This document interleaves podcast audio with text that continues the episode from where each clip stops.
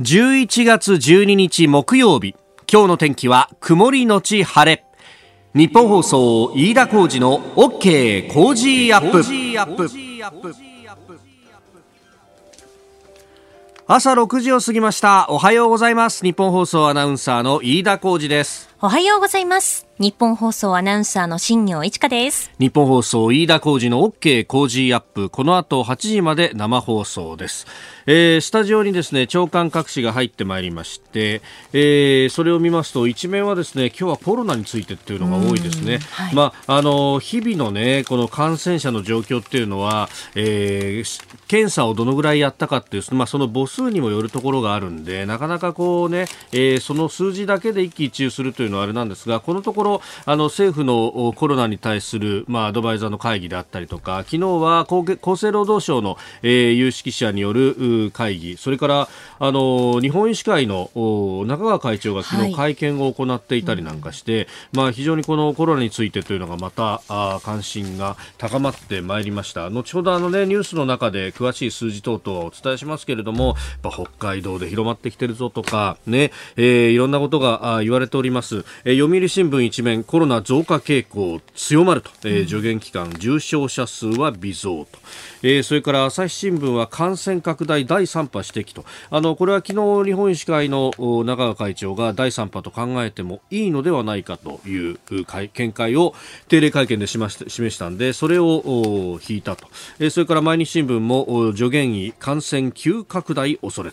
というふうに書いてあります。まああのこんな中でですね人が集まるイベントっていうのはこれなかなか難しいなっていうところなんですが、えー、一方であのこの間横浜スタジアムで、えー、観客を試しに入れてみてでその動きっていうのをこういろいろね、えー、あれは顔認証とかも使ってですね、えー、シミュレーションをしてみたところ、はい、えー、まあ8割方入れてお客さんを入れてですね、えー、スポーツイベントをやっても、まあ、感染対策については5割入れた時と同じものができるんじゃないかというね、えー、データが出てきたなんていう話がありました。いやこのイベントごとどうするのかっていうのはこれからまた冬にかけてっていうのも例えばラグビーであったりとかサッカーであったりとかいろんなこうスポーツイベントも予定されているんでね、まあ、あのこうやって最新のこうデータビッグデータみたいなものを分析してええ適切な形で、えー、やれたらいいなと思います。でそんな中でですね昨日あの私両国の国技館に行ってきまして、はい、えー、ちょっとあの知り合いからですね江田さん見ない？なんていうふうに言われて、えー、いやあのこういう機会なかなかないんで、えーえー、ぜひと。私あのお相撲に関しては全くの素人なんで まあそこのところでこう見てきたから何か言うっていうのはできないんですけどただ感染拡大防止っていうのもですね特に大相撲っていうのはあの日本の伝統芸能ってやっぱりあの食事っていうものと非常に近しいと。そうです、ね、例えばねあの歌舞伎なんかでも、こう席で食べられたりとかっていうのもあるし、ね、あの欧米と比べるとですね感激しながらあの食事をとったり飲食するっていうのがあのそんなにハードルが高くないと。お相撲なんかもそれこそねあのお茶屋さんがあのお焼き鳥とかと一緒に、ね、お酒なんかもあってでそれでこういい気分になりながら観戦するっていうのが一つの文化だったはずなんですけどやっぱその辺もね非常に、えー、制限がかかっておりました、えー、入ご入場のお客様へっていうチラシというかですねあの A4 でこれ3枚が閉じてある。えー、えー、資料を必ず配られてですねそこの一番最初に、えー、今場所は飲酒禁止ですと。えー、いうのがまず大きく、えー、出ていてそれから観客席ではお食事はできませんとあの飲食スペースのご移動をお願い申し上げますというふうになっていてで、まあ、その売店の数も相当絞られていたのと、うん、まあ、入り口のところにお茶屋さんとか全然もう出してないと。で、まあ、あの、軽食スタンドみたいなものが少し営業してるぐらいで、で、そこも、あの、夕方5時までですよっていうふうにですね、えー、5時で閉めますからね。だから、あの、ギリギリだともうね、えーえー、何もないっていう状況に、えー、なってしまうと。で、水分を取ったらすぐにマスクを着用してくださいねとか、末席では斜めに離れてお座りくださいねと。で、さらに座布団の位置は動かさないでくださいというふうに書いてあって、もう、で、しかもですね、こう、ずっとこう感染してるるともうひっきりなしにマスク着用してくださいねっていうこうプラカードを掲げた係員の人が係員といってもあがたいのものすごくいいお兄さんが2人1組でやってきたりなんかしてそりゃそうですよね。あの親方衆のこう、まあ、下っ端で言ったらあれですけれどもあの現役引退されて親方になりきたての人って必ずこの場内警備をやるって言うじゃないですか。でそうすると持ち回りでそこがたいのいい人たちがですね、えー、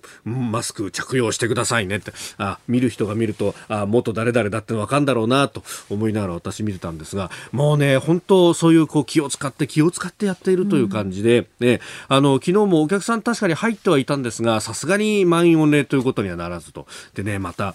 あの国技館も、こう、窓という窓というか、入り口のところのね、えー、ドアも開けっぱなしにしてますし、その外廊下の外側にある、えー、窓も開けっぱなしにしてやってますんで、これがね、えー、中入り後、前半戦が終わった頃からしんしんと冷えてくるんだよね。うん、私はあの、あの、昼過ぎから行ったんですけど、そしたらですね、やっぱだんだんこう冷えてくるなっていう感じがあって、分かってる人はそのあたりからちゃんと膝掛けを用意していたりとか、ね、あやっぱりベテランの人たちは違うなという感じを非常に受けました。えちなみにあの入場もですね1時からっていうふうになってて午前中からお客さん入れることはしないと。要するにあのお腹を空かせて入ってくるなと。ご飯は食べてから来てくださいねという感じにして極力飲食は避ける形にしてるっていうね。このなんかせめぎ合いみたいなものをものすごく感じました、うん、であのお相撲の話題に関しては後ほど、えーエンタメトレンドアップのゾーン6時50分過ぎのところでえ、えー、昨日はあの正代関がねやっぱ怪我も心配だっていうところがあってこれ結構スポーツ新聞でも大きく取り上げられてますんで、はい、その辺をフォーカスしたいと思っております。あなたの声を届けます。リスナーズオピニオン。この傾向時アップは、リスナーのあなた、コメンテーター、私、田新業アナウンサー、番組スタッフ、みんなで作り上げるニュース番組です。今朝のコメンテーターは、ジャーナリストの長谷川幸宏さん。そして7時10分過ぎのコーナーには、アメリカ大統領選挙から1週間、産経新聞ワシントン支局長、黒瀬義成さんに、首都ワシントンの様子を伺います。あの、大統領選だけでなくてね、あの、上下両院の議会選も行われまして、まあ、その辺の状況というあたりも聞いていこうと思っております、えー、取り上げるニュース7時冒頭は女川原発再稼働について、えー、宮城県知事同意を表明ということを地元同意のプロセスがどんどん進んでいます、えー、それからあおはようニュースネットワークのゾーン7時10分過ぎで、えー、黒瀬さんもつないでアメリカ大統領選大、えー、アメリカの様子について、えー、じっくりと聞いていきましょう、えー、そしてニュースキーワードのゾーンでは香港の民主派議員が全員辞職というニュース、えー、さらに通常国会来年1月中旬以降召集で調整ということで解散についても長谷川さんに伺っていこうと思います。今週はご意見をいただいた方の中から毎日抽選で5人の方に番組オリジナルマスキングテープをプレゼントしています。ポッドキャストや YouTube でお聞きのあなたにもプレゼントが当たるチャンスです。番組のホームページにプレゼントの応募フォームがあります。こちらに住所やお名前、電話番号を登録してご応募ください。いただいたオピニオン、この後ご紹介します。本音のオピニオンをお待ちしています。ここが気になる、気になる記事をご紹介いたします。まずですね、えー、夜に配信されていて、長官も各紙、国際面で少し報じているところもありますかね、えー、日本とオーストラリアの両国の首脳が来週の火曜日、17日に会談するという運びになったと、えー、いうことであります。えー、オーストラリアのモリソン首相と菅総理、えー、都内での会談ということになります。あの、オーストラリア軍と自衛隊との間の共同訓練に関するる円滑化協定、まあ、これ、えー、訪問部隊地位協定とも言いますけれども、まあまあ、前にもこれ、えー、ちょっと取り上げたことがあったかもしれませんが、えーねえー、訓練などで、えー、部隊が来る場合に、まあ、その装備品とか、まあ、いわゆる武器ですよね、えー、これあの普通に持ってこようとすると当然空港やあの港で止められるということになると。いうことになるんですがそこを円滑化するとかあるいは、えー、国内であの何か起こった時、まあ、あの訪問している部隊がの人が犯罪を起こしたりなんかした時にそれが公務外の場合はどっちの裁判権だと、まあ、公務で、ええ、やってると。いう場合には、あの、軍事法廷というものが各国ありますんで、自衛隊だけないんですけれどもね、あの、この軍法会議によって、えー、裁かれるというのが、な建前になってますが、えー、例えばプライベートで食事してるときに、他の人を傷つけてしまったみたいなことがあったときにはどうするんだと。いうところあたり、まあこれあの、日本は死刑制度があって、一方でオーストラリアには、あオーストラリアはすでに死刑を廃止しているということがあるんで、まあその辺で日本の法律で裁かれるのはどうかみたいなところで、かつては揉めていたんですけれども、え、いよいよこれ、え、締結の運びになっていると、まあ一定の方向で発表するということで、えー、最終調整をしているそうだということが出てきております。まあこれも当然ながら、この中国を睨みながら、えー、自由で開かれたインド太平洋という、このね、日本が掲げる旗、まあこれに、えー、賛同する民主主義、自由と人権というものを重視する国々で、まあまとまってやっていこうねということの一つの表れなんですが、まあそこへ来てですね、えー、今日から、え、ASEAN の東南アジア諸国連合ですね、えー、ASEAN と日中など各国との拡大関連首脳会議というものが開かれますけれども、えー、ここで発表する文書をめぐって、えー、ASEAN 側が提案したインド太平洋という文言使用に対して中国が反対して、えー、草案の作成が難航しているということを、えー、読売新聞が7面の国際面で伝えております。インド、ASEAN 草案難航、中国、インド太平洋使うなというふうに書いてあると。あの、これですね、えー、インド太平洋、まあ、最初は戦略といって、えー、第一次の安倍政権でこの構想が出てきて、そしてその後、第二次安倍政権では、えー、インド、自由で開かれたインド太平洋構想という形にしていました。で、今回、菅政権に変わったところで、えー、自由で開かれたインド太平洋と、えー、構想や戦略という言葉を使わないということが、えー、変わったところとして出てきて、で、あの、その解説でですね、よく言われたのが、いや、これ構想やあの戦略というものを使わないということで中国様に対して配慮しているんですよと。いう、まあ、中国に対しても一定のこうね、えー、対話のドアを開かれているところを見せてるんですみたいな、えー、ことを解説する方もいらっしゃいましたがいやなんてことはないですよ。結局そうはあの構想だとか戦略だとかを使わなくてもこうやって、えー、中国はあいろんなところで、まあ、文句をつけてくるということでありまして、まあ、あのいちいちですねそういうところで細かい情報みたいなものを見せることがかえって足元救われることなんじゃないかということも私は思うところです。えー、ここが気になるでした。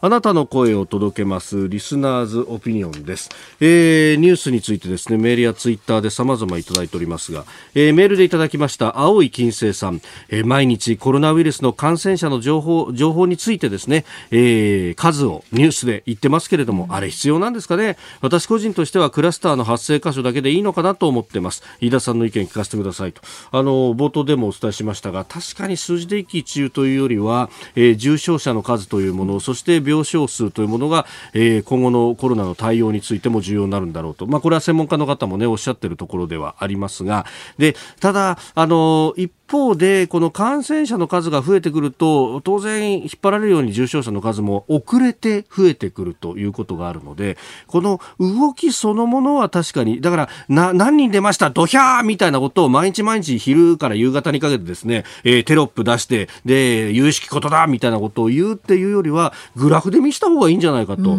で、そうすると、後から追いかけてくるものとか、あるいは、あのー、これ株式のね、えー、グラフなんかでよくあるんですが、えー、5日間移動平均ととか7日間移動平均みたいなあの遅れてくる数字があるってことは後ろの数字と今の数字が全部重要になってくるんで移動平均みたいなものを取っていくっていうのもある意味手なのかなということは思うんですけれどもまあ数字ばっかりに踊らされてますよねいまだに。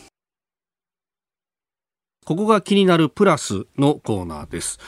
えー、今臨時国会が行われてます。あの、国会というところはいろんな、なんか昔からの慣例、慣行というものがありまして、まあこれね、あの、100年という歴史を誇るところではありますんで、まあそういうことがね、いろいろあるんだろうなと思うんですが、まあ例えばですね、あの、本会議場に我々記者として行くときもですね、えー、ジャケット着てないと、入り口で A さんに止められるっていうのがあります。これ、あの、結構厳格だったりして、まあ、あの、一部ね、えー、カメラマンさんとかっていうのはまた別みたいなんですけど、あの、記者として会えるときは、あの、シャツだけで夏なんか暑いからね、行こうとすると、ちょっと待ってください、ちょっと待ってくださいって言って。まあ、通りこのぐらいの時期になるともうあまずいっていうだからあのー結構ね、えー、本会議場の入り口のあの記者席は別に入り口があるんですけどその脇にとかあの記者クラブに、えー、誰でも着れるようなジャケットを置いといてで行く時はそれを羽織って出かけるみたいな社も結構あるみたいですね、えーえー、上下で全然揃ってないぞみたいなの着てる人がたまに見かけたりなんかもします。であのいろんな慣例があってですね例えば曜日によって、えー、どの委員会が開かれますよみたいなこともこう、えー、決まっていたりなんかします。であの憲法審査会中圧はですねなぜか毎週1回木曜日に開くっていうのが、えー、通例にここのところずっとなっていて。で、えー、今日は木曜日ということでその憲法審査会についてがニュースになってます、えー、各紙政治面で載ってますけれども、えー、憲法審開催与野党合意19日と26日国民投票法は困難と、えー、これ今は朝日新聞の見出しを読みましたが、えー、来週と再来週の木曜日19日と26日に、えー、憲法審査会をやるんだということで、えー、自民党と立憲民主党、まあ、与野党の国会対策委員長で、えー、委員長の会談で昨日決まったということです。いやー、これ、あの、私たち仕事しますよって言って記事になるってなんておめでたい人たちだというですね。あのーなんでやるだけで記事になるんだって話で、やるのなんて仕事するの当然だろうっていう、中身で勝負しろよって話なんですが、なんといってもですね、えー、特に野党は中身に触れたくないっていうのがありまして、えー、とりあえず、えー、やるかやらないかだけで大揉めに揉めることで、えー、ハードルを上げて、ほら、やってやったんだからよ、と、えー、俺たちの言うことを聞けと。で、えー国民投票法もですね、これあの、制定してからだいぶ時間が経っていて、えー、今だと、あの、ね、選挙に関しては、期日前の投票で、例えばショッピングモールであったりとかに、ブースを立てて、そこで投票するなどが可能なんですが、国民投票法は、これ、あの、公職選挙法と別の法律なんで、別途法律を改正しなきゃいけないと。で、その審議が憲法審査会が、えー、担当ということになってますんで、ここで審議をしようよって与党側は何度も何度も言ってるんですが、未だにできていないという、笑っちゃう話なんですが、笑ってる場合じゃないんですよ。憲法変えなきゃいけないはずなんですよ。何しろ70年以上前に作られた憲法なんで、今の現状に合ってない部分がものすごくたくさんあるはずなんですが、どう思いますか？さあ、7時台はコメンテーターの方々とニュースを掘り下げます。今朝のコメンテーターは、ジャーナリスト、長谷川幸宏さんです。長谷川さん、おはようございます。おはようございます。よろしくお願いします。お、今日セーターですね。ああ、まあ、それはね、そろそろ寒くなってきて。本当ですよね。あの番組始まる頃、この日本屋上の温度計が7度、今も7.7度、ほとんど上がってないですよね。ひんやりですよね。ねえ、こう寒くなってもうちょっと言ったらもうダウンの季節だな。そうですいや、本当そうなってきますよね。もう急になんかこう来たなという感じがありますけれども。コロナが怖い。寒くなると。ね。寒くなるとね、うんうん、今日一面トップ3紙がこのコロナに絡んでというところを一面に挙げていますね、えまあ寒くなってくると感染が拡大するんじゃないかって前から言われてました。で本当にその通り。ねさらにインフルエンザとどっちがっていうようなこともね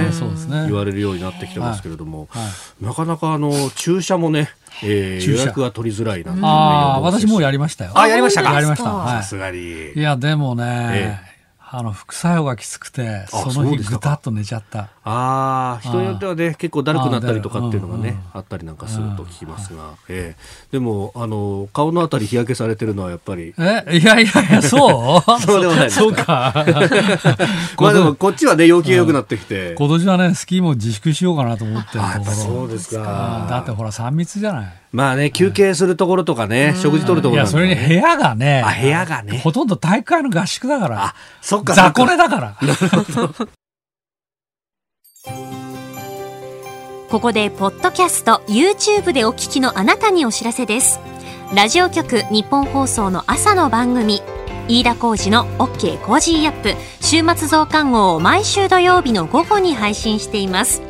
1週間のニュースの振り返り、そしてこれからのニュースの予定、さらにコメンテーターの素顔がわかるエピソードなど毎週更新しています。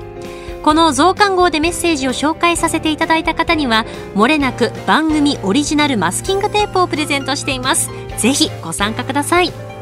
さらに YouTube でお聞きの皆さんにもお知らせです。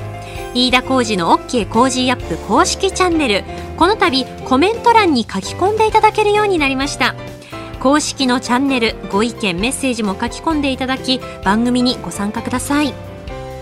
あなたと一緒に作る朝のニュース番組飯田浩二の OK コージーアップ。海外でお聞きのあなたそして関東以外の地域でお聞きのあなたからの参加もお待ちしています。では最初のニュースこちらです。女川原発の再稼働宮城県知事が同意を表明。東北電力女川原子力発電所2号機の再稼働をめぐって昨日宮城県の村井知事が女川町の須田町長と石巻市の亀山市長との三者会談を石巻市内で開き再稼働の前提となる地元同意を正式に表明しました。再稼働の地元同意は被災原発では全国初となります。えー、村井知事は来週にも梶山経済産業大臣と会談をし同意の意思を伝える予定だということです。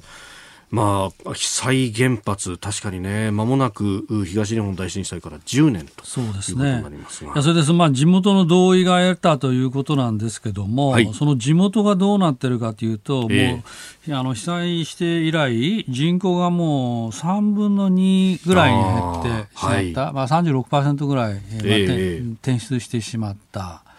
で残ってる人が、えーと、6300人と言われてますけど、まあ、多くの人がその原発関連、はい。まあ、あの点検の作業員とか、はい、まあ、あるいは、まあ、あの食事の飲食とか旅館とか。まあ、そういう関係で、まあ、暮らしてらっしゃると、それが止まってるために、まあ、せあの成り立たないということで、ええあの地元は賛成だと、議会を含めて。うん、で、まあそういうことを考えると、まあやむを得ないのかなという気がまあしないでもないと、地元にとってはですよ。はい。それからもう一つ政府の側は、うん、あの、この間菅総理が、はい、あの、所信表明で、2050年カーボンニュートラル、つまり2050年には排出温暖化、温室効果ガスの排出を実質ゼロにすると。はい。いうことを表明されていて、まあ、それとの関連で考えると、これを原発を動かさないことには、はい、なかなかこの目標も達成が難しいと、まあまあこっち、これがまあ政府の事情でしょうね。だからまあ双方その、それぞれのその事情っていうか、まあ、思惑っていうか、考えると、まあ、被災者としては、あのやむを得ないっていう判断になるのかなと、えー、いう気がしますね。まあ確かに女川町も、まあ東日本大震災、そしてその津波で大きな被害を受けて、まあ市街地壊滅というところからね、なんとかこう復旧復興しようとこうしてきて、やっぱ人口減りますもんね。そうですね。人口減ったのと、まあ、経済が回っていかないということですよね。まあ、それとね、あの、ただ差は去りながら、女川原発は、例の肝心のこの事故の時どうだったかっていうと、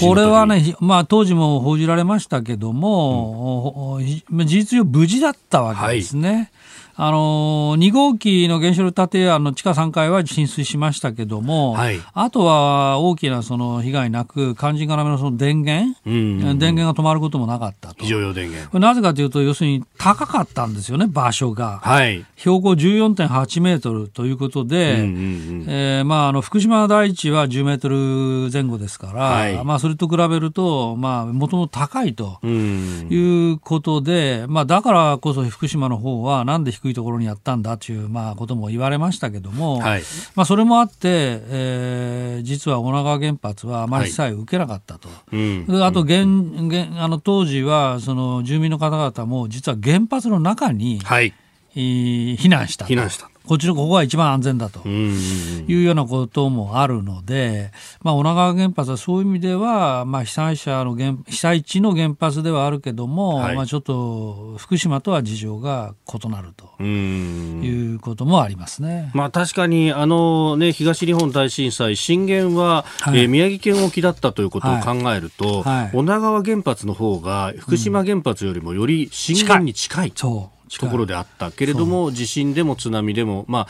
一部、うん、あのご指摘の取り被害ありましたけど、うん、えー、致命的なところに至らなかった。至らなかった。そうなんですよね。事前の備えってのは本当大事なんですね。いや本当そうですよね。まあだからあの想定していた地震については、はい、あの福島と同じようなことだったんだけど、うんはい、おまあ、なんといってもとには高台に作ったってことですよね。それによって、まあ、非常用電源を創出することがなかったのでと。安全に停止することができた、うん。まあ、なかったということですね。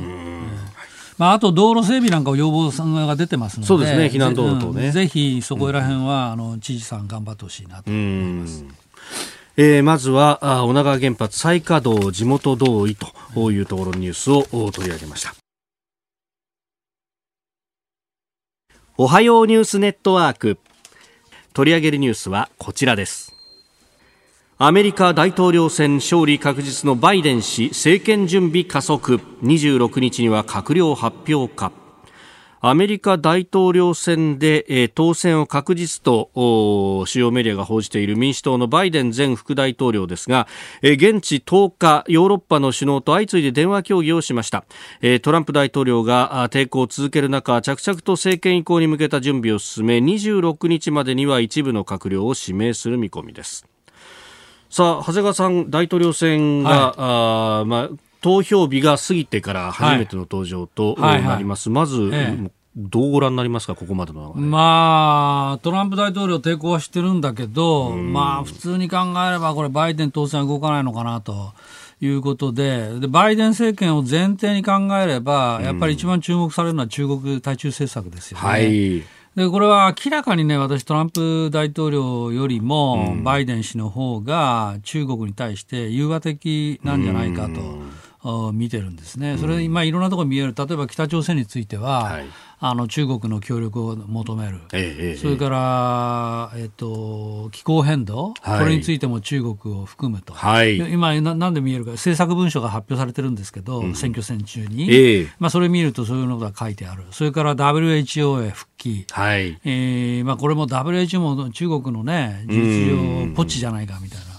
言われてるのにもかかわらず、まあ、そういうことだと。で、そもそも、じゃあ、中国批判、まあ、確かにね、あの全体主義政権とは戦うみたいなことが、あの民主主義の同盟を強めるって言ってる言い方の中で出てくるんだけど、まあ、全体としてその中国共産党が諸悪だっていうのがトランプ大統領の政権でしたけど、はい、諸悪の根源だと、まあ、そういう激しい言葉はないと。いうことを考えると、まあ、対中政策、まあ、これあの、閣僚がどういう方になるのかにもよりますけれども、ね、まあ、全体としては、まあ、甘いなとい。うふうに見てますね。まあ、そのあたり、えー、アメリカ・ワシントンから現地の様子、はい、今の議論の行方などを聞いていきたいと思います。えー、おなじみ産経新聞ワシントン支局長の黒瀬義成さんです。黒瀬さんおはようございます。おはようございます。よろしくお願いします。お願いいたします。さあ、あ開票から1週間が経ちましたが、えー、まだね、えー、トランプさん敗北宣言は出していないという中です。今どういう状況ですか、はい、え、まえーとですね、まあ、世の中、あの今、えー、あの長谷川さんもおっしゃった通り、えー、はい、トランプバイデン政権をですね、えー、前提に物事は、えー、動いているという状況で、えー、焦点はですね、はい、政権移行がちゃんと進むのかどうかというところがですね、えー、メディアでもですね、一つ注目されているところです。うん。あの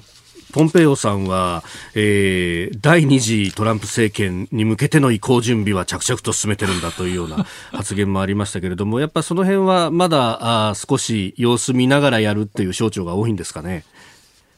まあ、あの基本的にはですね、えー、トランプ政権、まあ、首相がしっかりとあの、えー、決着をして、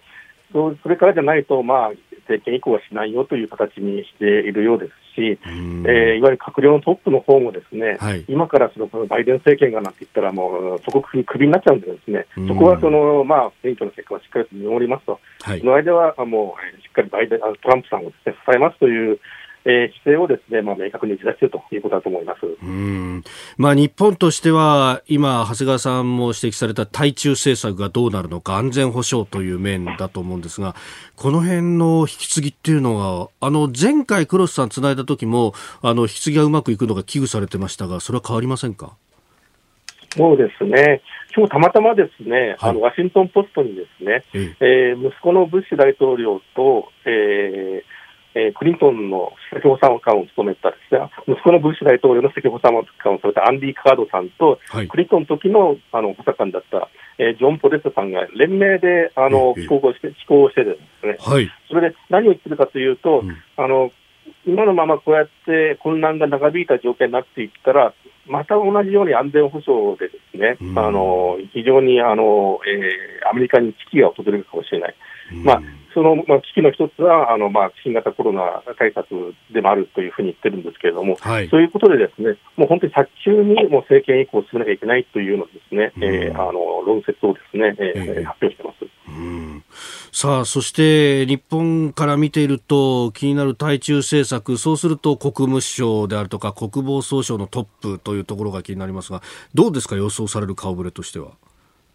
えっとですね、あのまあ、私はやっぱりこちらの民主党政権の民主党の関係者とですね話をしても、はい、あの耐久融和というふうな印象を持たれることをすごくその嫌がっているというか、警戒していて、例えばそのスーダン・ライスさんっていう、まあ、あの日本でも非常に評判の悪いあの、はい、えーと、昔の国連大使がいらっしゃるんですけども、うん、まあ、この方なんかはもう国務長官も大体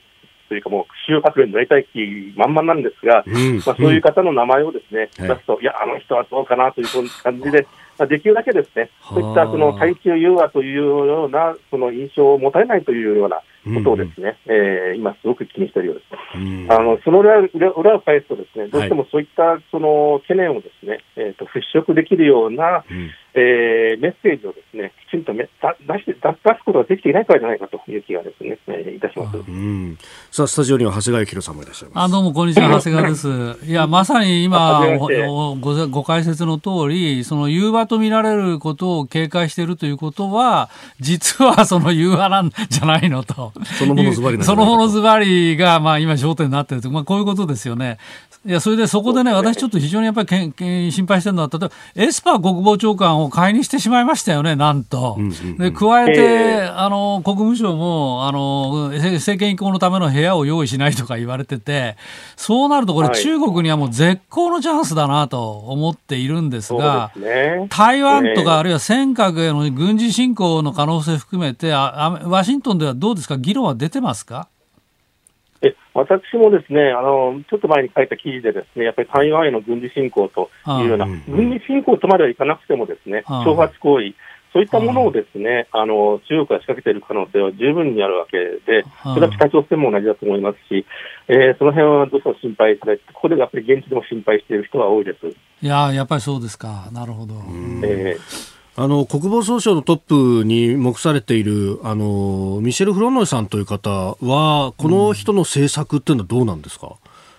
うん、この方はですね、もうオバマ政権の時も名前が出ていましたし、はい、まあ、いわゆるあのキャリアの方なんでですね、あの非常にその辺はですね、あのえー、いわゆるどっかになんでしょうね、まあ、比較的本当なあの方だというふうな形の評価はあの定着していると思います。あそうすると中国に対してもある程度、うん、きちんと対峙していくという形であると。そうですね、基本的にはその軍軍のですね、えーまあまあ、いわゆる軍国防関係の官僚官僚としてですね、やってきた方なんで、ですね、はい、えー、その辺は変にぶれることないんじゃないかなというふうなあの期待は持っているんですけれども。えー、さあ、そして、あの、議会選も合わせて行いましたが、上院で共和党が50議席に来たというような報道がありましたが、どいかがですか？そうですね、あの今日アラスカ州のですね現職の共和党の議員の方が勝ちまして、はい、残るあの議席プラス2議席、えー、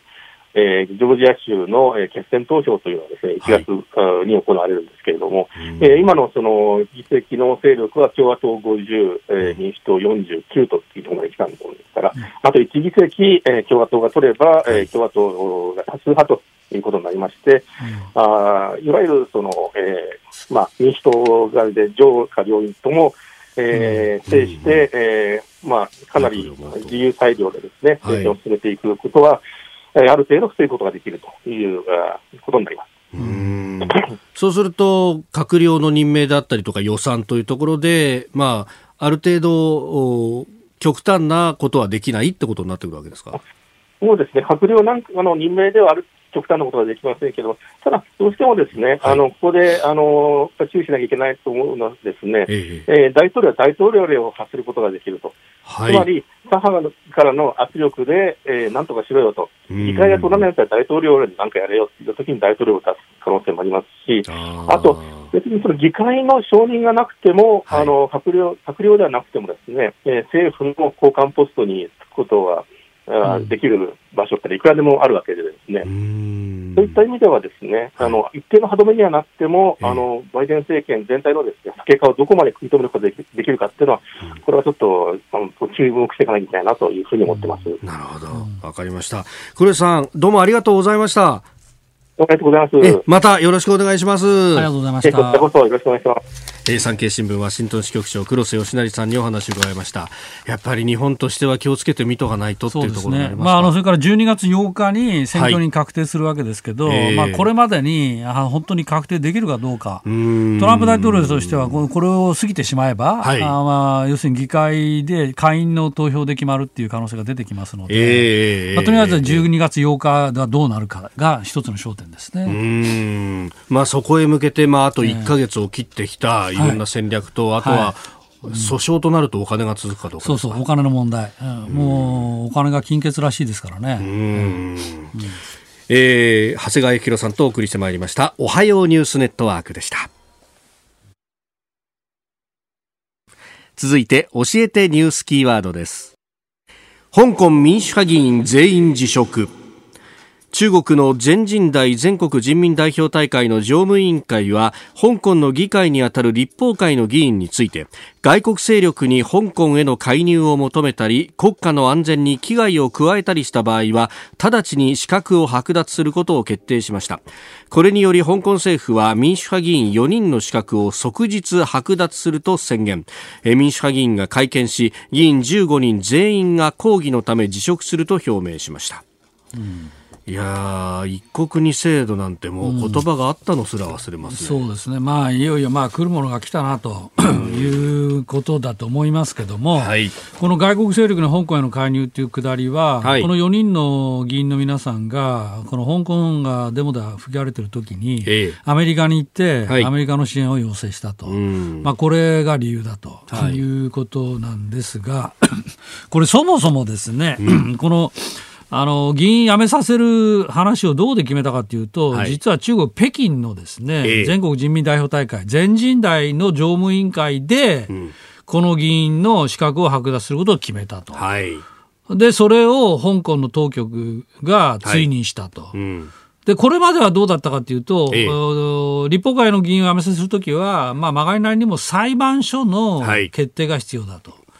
ということで、えー、その行政当局がですね、うん、あの勝手にできないっていう話だったのに、えー、まあ、今回はもう中国の全人代がだめよと言ったら、あもうだめと、そのまま、香港当局も抵抗できずにだめだと、うん、というふうに例の国家安全維持法、はい、これで決めちゃったもんだから、まあ、こういうことになっていると。いうことなので、もう一国二制度はおろか、いわゆるこの僕らが理解するその三権分立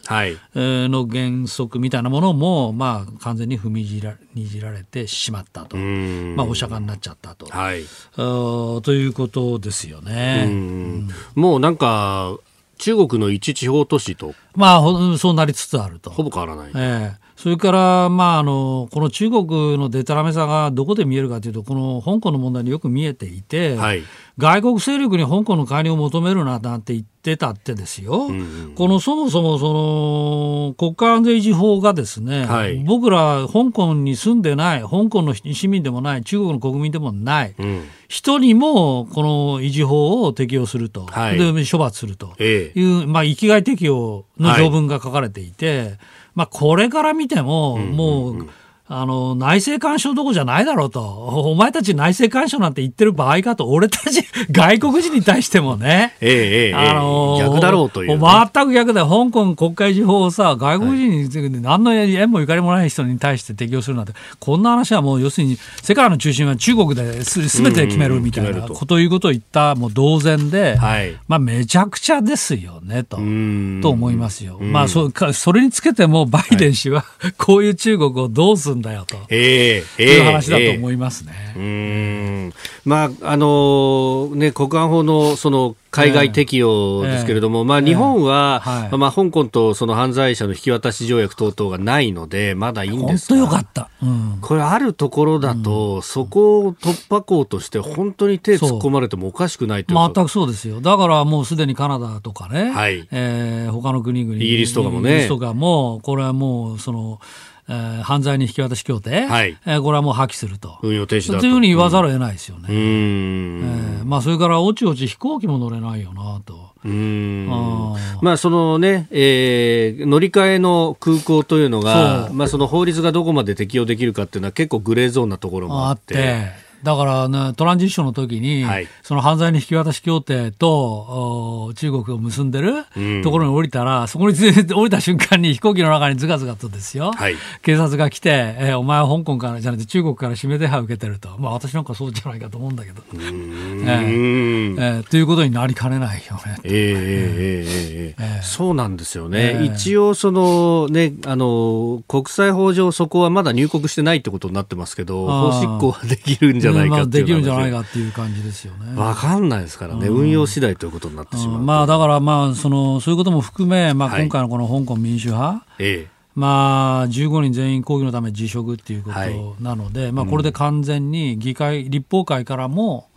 お民主派は追放されたということですね。じゃ先ほどあのワシントン支局長のうん。はい。はい、あの産経新聞の黒瀬さんの話もありましたけど、やっぱりこのこう感激を縫って、中国が、えいろんなところで強権的に出るんじゃないかという危惧がこれ現実のものになっているってことですよね。えー、そうですね。台湾もそうだし。まあ、いやだからまあ国防長官は次の人をまあ決めてるということだけど、うん、おまあそんなこと言ったってですよ。要するに1月20日来年1月で大統領就任式近づいてくれば来るほど、はいうん、おあのトランプ大統領が最高司令官としてですね本当に例えば反撃するかとかね、そういう決定するときには、バイデンしてみたら、当然、俺にも協議しろと、はい、決まってるじゃないですか。えー、それだけで時間が空費されてしまうわけですよ。はい、つまり、その協議してる、トランプ、バイデンが協議してる間は、権力がいわば真空地帯になると、まあ、ここが一番怖いですよね。えー、今日のキーワード、香港民主派議員全員辞職でありました。続いて、えー、ここだけニューススクープアップです。この時間、最後のニュースを、スクープ通常国会、来年1月中旬以降の召集で調整、早期解散は見送りか。政府与党は次の通常国会について来年2021年の1月中旬から下旬の召集で調整に入ったことが分かったと、えー、今朝毎日新聞が報じております。2020年度第3次補正予算案などの審議の準備に万全を期すためで日程を考えますと1月の衆院解散総選挙見送られる可能性が高まっているのかというところです。もう日程一つ出るだけでなんかいろんなことを想像しちゃうっていう感じです、うん。うん、このやっぱり解散総選挙どうなるかっていうのはこの来年の通常国会の召集日がいつかっていう話がまあ一つ非常に大きなポイントで、はい、え。ーというのは、あの予算案審議の時間が取れるかどうかっていうことなんですよね。はい、つまり4月1日から新年度が始まる前に予算案をつく出来上がりにさせておきたいと思うと、はい、選挙をもしやるとなったら、1月の例えば3日とか4日とか、一桁台のうちにやらないと、予算案審議のための日審議にっていうのは取れないと。はいまあ、この事情があるわけですよ。で、それが中旬から下旬の召集となると、はい、これはまあいつもの話ですから、ええまあ、これはそうすると選挙やってる場合じゃないよねっていうふうに見えてくると。はい、まあ、加えて、このだ、うん、今コロナで、この第三次補正があると、はい、いうことで、これを本格審議するとなると、まあ、これまだ分かりませんけど、仮にですよ、ええあの30兆だ、40兆だみたいな大型補正になった場合、うん、まあ、公共事業の箇所付け等々も出てくるだろうし、はい、まあ、相当準備に、えー、予算を出すのことに準備に時間取られるよねと、まあ、だからこの補正側の予算の話がまあ引っかかっていて、はい、加えてアメリカ大統領の話もあるわけですよね。1月20日に就任。式ですから、はい、まあ、できるだけ早く会いたいわけですよ、同盟国、日本としては。はい、あとなると、まあ、1月下旬か、まあ、今、2月じゃないかと言われてますけど、そういう報道がありますね。そうだとすると、総理、アメリカに行かなきゃいけないっていうこともあり、はいすると選挙やってる場合じゃないんじゃないの？と。そういうことになりますという計算がなってくるわけですよね。はい、でなどなどで今解散総選挙はないんじゃないかっていう感想が高まってるわけですよ。これ昨日の夕刊富士、昨日売りの夕刊富士なんかだと、はい、ウルトラ C として、うん、え12月、この臨時国会のお尻で解散があるんじゃないのか、みたいな話まで報じられてましたが、まあこれね、あの、どう なんだろうなっていうのもありますけど。そうしたらじゃあ予算編成は財務省がやるのと。ああ、そうか、予算編成と並行して。予算編成とダブダブっちゃうよね、と。確かに。で、普通は国会議員の皆さんは、予算編成の時に、主計局にせっせと通ってですよ。はい俺のところあの走って直すの頼むぜみたいな話をするわけですよ。うんうん、ところが自分が選挙となったらさ、そういうわけにいかない。そういうわけにいかない確かに選挙でアピールする、こう、玉込めができないって考えると、そうか、年末選挙ってのは難しいのか。まあ、かもね。まあ、それからまあ、総理金がね言ってるけど、まあ、とにかくコロナと経済の両立だっていうことですから、ああ、なるほど。あまあ、そうそう、それにコロナの話もあるわけですよ。コロナ今どんどんなんか広がってるじゃないですか。昨日日本医師会の中川会長は第3波が来たと言っても良いのではないかと発言をしています。で北海道がすごいでしょ、青森もすごい、それから大阪もすごい、で東京もすごいと。はい。いうことですから、まあ、コロコロナの最中に、この3密防げって言っておきながら、この選挙っていう事情もありますよね。ねあの都知事選をまあ確かにコロナの時、まあ緊急事態宣言は解除されてましたけれども、うん、やった時の実績からその、うん、投票日そのものはね、うん、まだできても、選挙活動として人を集めるっていうのができなくなりますよね。そうだよね。まあそれ考えるとまあただしあの二階さんなんかはね。はい。まあ、関係ないと言ってるわけああ、もう常在戦場だ常在戦場で関係ない。まあ、だから、お役目のゆえの発言とも受け取られるかもしれないけども。まあ、幹事長ですからね。まあ、幹事長だから。うん、ただ、まあ、そういう発言もあって、アメリカに行こうがなんだろうが、まあ、それと解散するときは関係ないっていう話もあるけど、はい、まあ、でも、菅総理、当初からね、ええというのは仕事したいと。はい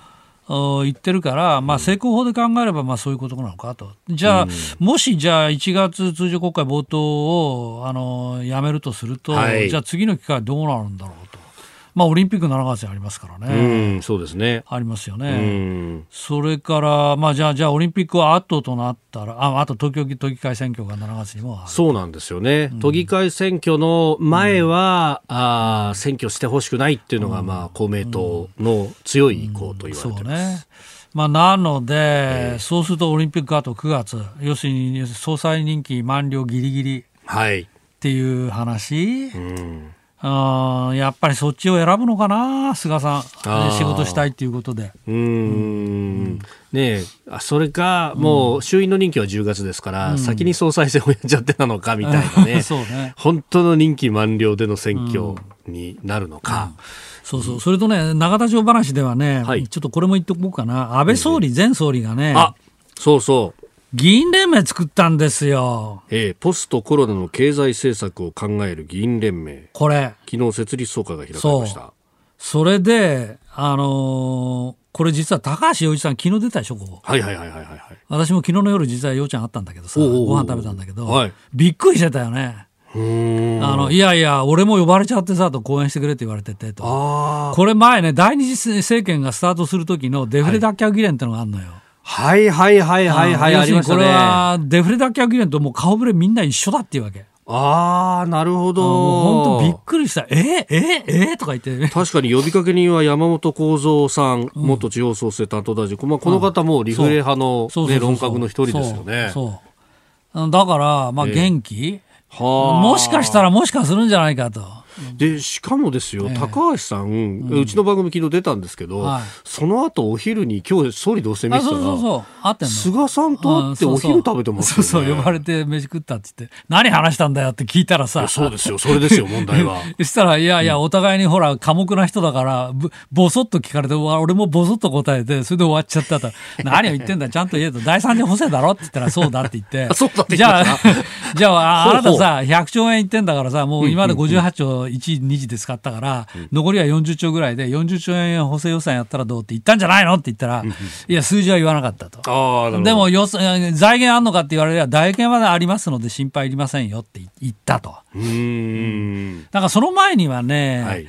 別な参与の方とも会ってるらしいね。そうそう前日に。あの、そう、一昨日の総理同棲見ると、うん、熊谷でしょ？丸参与と朝ごはんを食べてるんですよ。だから、あの、なんか、そうやってやってんじゃないの？なんて言ってたけど。バランスを取りながらと。まあ、熊谷さんはどちらかというと、財政規律の方の人ですから。私はね、30、この解散の話もあるけど、はい、やっぱり30兆ぐらいの規模はあり得るなと。3次補正。うん、だってさ、下村さんが最初に言ったのは10とか15でしょ？そうでしたね。はい。で、そしたら世耕さんがいやいや30兆ぐらいってこう言ってるでしょ？参院幹事長。それから今度、公明党のみ皆さんも15から20ぐらいって言ってるわけよね。はい、今、竹内さんって方。えー、はい。政調会長。まあだからそうやって地ならししてて、えー、特に下村さんが10から15って言ったのの、この倍増すればさ、はい、サプライズ効果もあるじゃない。でままして高橋さんがさ、はい、財源ありますよと、まあ、日銀引き受ける引き受けるんだから、何の問題もないっていう話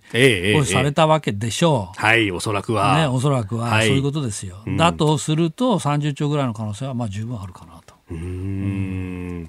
まあ、そのぐらいまで出してくると、まあ、かなりインパクトもある。あるので、だから普通に考えると、インパクトあるから解散総選挙だっていうっていうね、話もあるんだけどさ、そうですよね。今の話は準備が必要だからないんだと、うん、でいやでもやっぱりわからないよね、これこればっかりは。